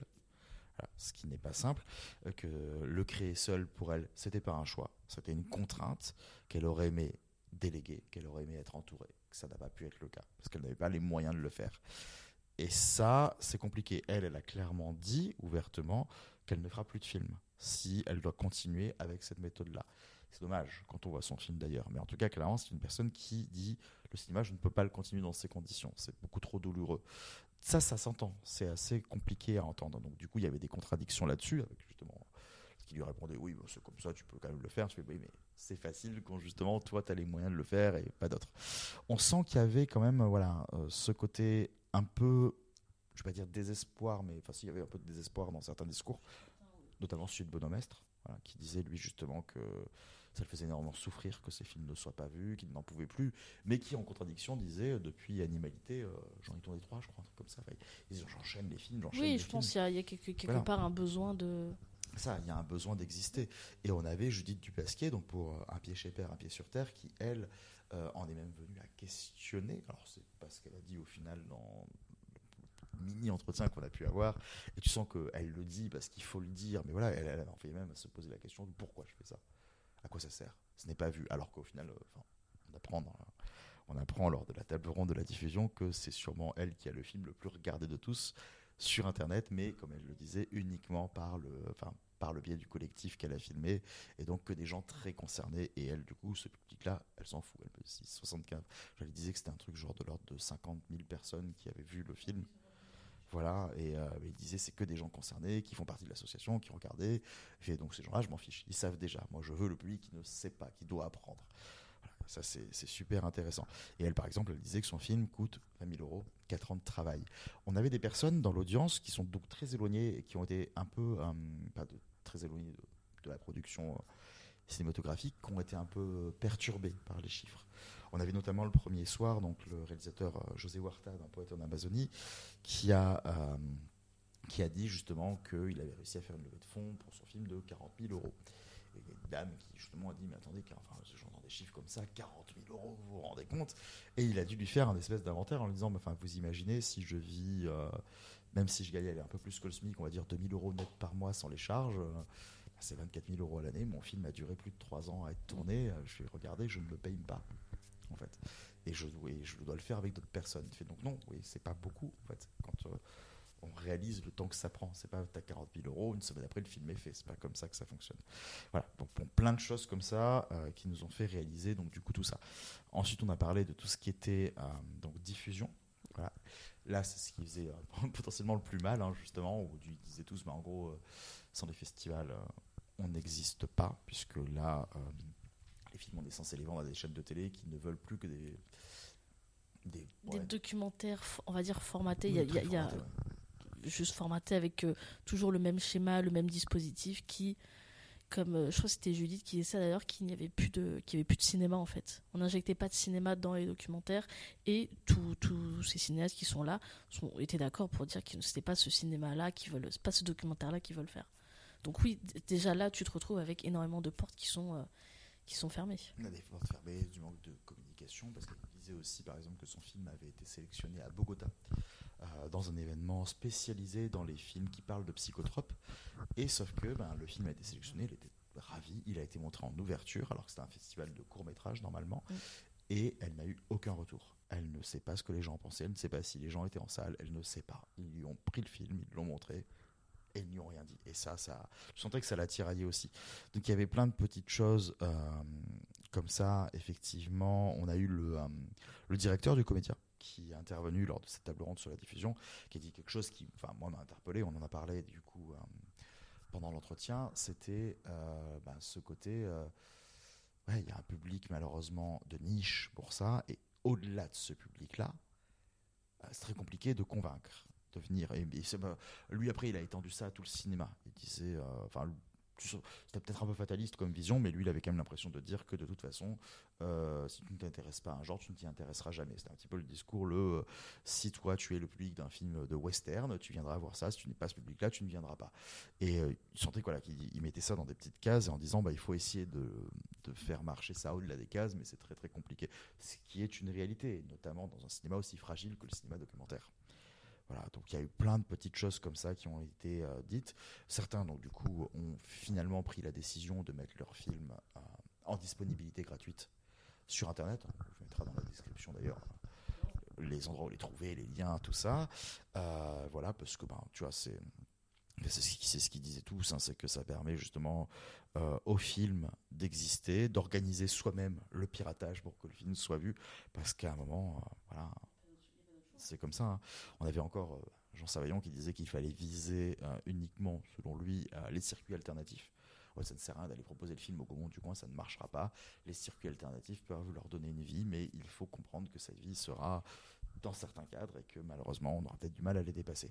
C'est voilà à la fois certaines notes d'espoir puisqu'ils se sont donné plein de petites astuces, à la fois très fatalistes aussi comme, euh, comme façon de faire. Après il y a des choses intéressantes, par exemple le, le film de Jeanne Dressen qui a été euh, diffusé à l'Assemblée nationale par un député socialiste. Voilà. Enfin, un député socialiste justement se bouge un peu plus, c'est intéressant. Je veux dire, tu t'attendais pas à ce que ce soit de ce bord-là. euh, voilà. Donc, pas tant à l'extrême que ça, mais le socialiste est un peu bougé. Voilà. C'est- un début. C'est un début. Non, mais je Non, pense voilà, que c'est ce qui caractérise euh, un petit peu ces rencontres-là. Je trouve que c'était très intéressant parce qu'on a vraiment des cinéastes qui avaient déjà des sujets, pour la plupart, euh, assez, euh, assez différentes, avec quelque chose. C'est ce qu'on avait dit de façon euh, dans, dans une des pastilles, c'est-à-dire qu'on avait une sélection très éclectique, mais on a des cinéastes aussi, je trouve, très éclectiques, que ce soit dans leur façon de penser, de dire, de faire. Leur façon de faire leur cinéma, leur façon de le penser, et le fait de, je trouve, de confronter tous ces points de vue a permis en tout cas d'avoir des tables rondes qui, qui avaient le mérite d'être très vivantes. C'était très vivant. Tu sentais que ça, s'énervait sur certains moments, mais toujours dans, une, dans un respect parce qu'ils savent, enfin, que même s'ils ont des façons de penser différentes, ils sont tous dans le même bateau. Et ça, c'est ce important de, de le souligner et que et que c'est et que ces, ces rencontres-là, même si elles n'ont pas forcément rencontré le public euh, escompté, elles, sont importantes. Après, encore une fois, il y, a- il des facteurs. hein. C'est une première édition. Euh, faut que ça se crée aussi. Faut faut faut créer faut créer l'attente, faut créer l'événement. C'est vrai que même nous, on a on a connu ce- ce- l'existence de ces rencontres assez tard finalement. Donc voilà, il y a- il y a- on- n'a pas les réponses à tout, mais il y, a des- il y a des débuts de, de réponses de ce côté-là. Et malheureusement, euh, le film documentaire reste, reste le film documentaire et ça, va, ça sera, je pense, toujours difficile d'apporter euh, autant de gens que sur, sur de la fiction. Non, Mais euh, on ne désespère pas. Et c'est pour ça que nous, on est là. C'est pour ça que nous, on fait. C'est vrai, c'est pour ça Il y que. a eu un, un discours qui était très intéressant sur euh, justement, enfin, alors selon eux, parce que c'est vrai qu'effectivement, tu sens que, oui, je pense que quand ils le disent, ça existe et c'est bien de le mentionner, mais tu sens que ça ne se traduit pas euh, de manière, allez, euh, c'est horrible de dire ce mot-là, mais chiffré. Voilà. C'est-à-dire que quand ils disent justement qu'il y a l'impression qu'il y a un énorme euh, appétit nouveau pour le cinéma documentaire, notamment sur Internet, qui est une grosse demande. Mm. Mais, euh, mais malgré tout, on, ne- on ne la sent pas. Voilà, on n'arrive pas à la palper, on n'arrive pas parce que eux ils disaient nous euh, l'existence on veut que ce soit en salle parce que surtout pas forcément que le film soit vu sur grand écran mais qu'on puisse rencontrer les gens qui les voient pour discuter avec eux pour parler de comment C'est c'est presque ce qui est le plus important et c'est pour ça qu'aussi ce- ces, ces rencontres-là ce week-end étaient extrêmement intéressantes. Je veux dire, tous les débats qu'on a pu avoir euh, euh, après séance étaient toujours plus euh, plus enrichissants les uns que les autres et même même les cinéastes entre eux. On a on a eu l'exemple de, de dimanche dimanche après-midi lorsqu'on a eu les deux les deux courts métrages Oui, oui, d'affilée sûr, et que les deux réalisateurs sont venus et, et qu'ils ont commencé. Il y a eu une sorte de synergie entre les deux tout d'un coup, où nous on n'était plus vraiment là. C'est Ils sont partis dans une, solde sorte de flatterie mutuelle, mais extrêmement sincère. Et, euh, et oui, on on n'existait plus. Mais c'était très mignon. Ils se sont mis à parler entre eux parce qu'ils avaient besoin de se dire des choses et de, de faire des ponts entre leurs films qui leur semblaient euh, évidents. C'était très très beau comme moment. Voilà, parce que vraiment, on l'a dit, on a fait, vous vous rendez compte qu'on est là, mais c'était le côté. euh, Waouh, ce qui se passe, c'est beau. Enfin, il- Continuez en fait. des hein. choses, ouais, c'est. Et ça, ça rend, ça rend ces personnes très touchantes. Nous, tu vois, même, c'est ce qu'on disait. On a eu, enfin, il y a des films qu'on a moins appréciés que d'autres, mais euh, on a quand même été touchés par ces personnalités. Peut-être parce qu'aussi, on a passé trois jours vraiment très proches d'eux, à leur parler tout le temps, à discuter avec eux avant de voir leurs films, après les avoir vus, et que ça a hum, beaucoup de choses. C'est pour ça qu'on a beaucoup aussi mentionné leur verbatim, ce qu'ils ont pu dire de leurs films, parce que ça a fait partie aussi de nous, notre expérience. Notre expérience n'a pas juste été on est dans un festival, on regarde des films et ça s'arrête là. C'est plus vraiment, on passe trois jours avec des auteurs Euh, et avant de voir le premier film, on a déjà parlé avec eux, on a déjà bu un verre avec eux. Mm. Euh, ils nous ont déjà demandé qui on était. Et certains même, avant de savoir, on savait pas. Avant la première table ronde, on savait pas qui c'était. On Oui. était là, on était- Oui, oui, c'est vrai. voilà. C'est- Ah, ce qui est beau, était euh. assise là et là et là, c'est un réalisateur. C'est génial. tu vois. Et c'est ce qui est beau et c'est ce qui est important dans, dans, dans ces rencontres-là et dans, ce, dans, cette, euh, dans, ces- dans cet événement qu'on espère sera reconduit parce que parce que c'est rare, parce qu'on en fait des festivals. hein. On, on en fait. euh, et c'est vrai, des festivals à taille humaine comme ça qui sont, sont précieux, sont importants. Et on espère euh, déjà, euh, avec cet épisode, euh, contribuer légèrement à ce qu'il soit un peu plus connu. Oui, voilà, et l'année prochaine, euh, on On- regardera exactement le nombre euh, de lectures euh, et d'écoutes qu'il y a eu sur cet épisode. Et, euh, Je vais les traquer. on cherchera vos vais- IP. et vous aurez intérêt à être là. Évidemment, on leur... ça fait très petit comme Voilà, et vous, vous, aurez, enfin, vous aurez des t-shirts, je viens de la part de Documenton. Avec un gros ont lot. demandé de faire leur promo, hein, donc je veux dire, à un moment, il faudra quand même qu'on ait la preuve que ça a été fait. Venez l'année prochaine. Non, mais vous allez voir, c'est chouette, c'est beau comme tout. Il y a un joli port, on a mis des photos. euh, Et en plus, il fait, il fait bon. voilà, et, ouais, et en hiver, il fait bon. Non, Et on, mange bien. on mange bien, il y a des jolies petites Et spécialités. les gens. eh ben, alors, on, on rigole, on parlait de, de festival à taille humaine. Mais juste la ville, en fait, à taille oui, oui, humaine. oui, non, mais attends, c'est ça. C'est vrai qu'effectivement, enfin voilà, c'est vrai qu'effectivement, il faut, il faut aussi vendre le lieu, enfin vendre. Il faut aussi parler du lieu, parce que c'est vrai qu'on parlait de ces gens d'une association qui sont tous adorables, des gens assez âgés. Ça aussi, ça, Oui. c'est quelque chose qui a été constaté, c'est qu'on a parlé aussi de l'accession à la jeunesse.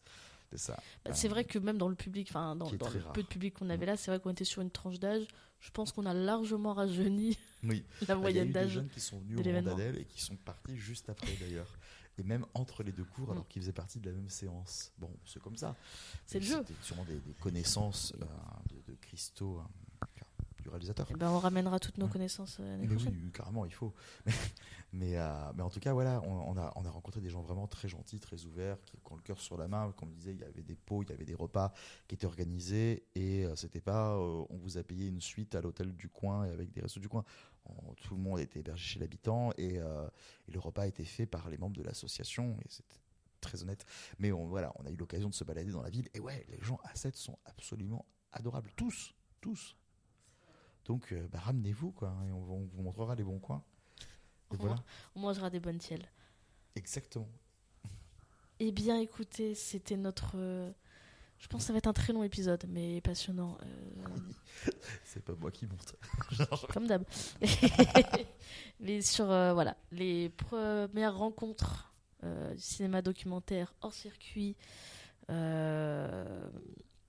organisées par Quai des Docs, est une association qu'on adore. hein. Ça y est, c'est officiel. Euh, voilà, on espère que cet épisode vous aura plu, que vous vous serez intéressé aux documentaires qu'on aura évoqués, ceux qui sont disponibles sur, sur Internet. Allez-y, regardez-les. Euh, c'est important. Faites des retours aussi. C'est ça aussi, c'est important. Ça serait, ça serait pas mal des retours quand même. hein. Euh, Faites des retours à eux sur leur court-métrage et faites des retours à nous sur nos épisodes. Voilà, comme ça, on fait d'une pierre deux coups. Et puis, euh, on se retrouve avec le reste de l'équipe pour euh, évoquer les deux films dont on n'a pas parlé, ainsi que les films du mois de décembre.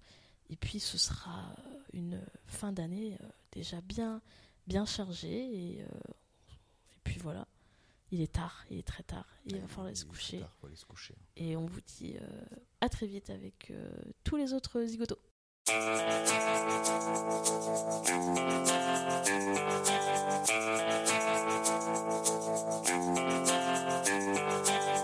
Le cinéma vérité est une connerie inventée par les Français. C'est tout à fait typique de ces concepts pompeux français. Ça veut absolument rien dire.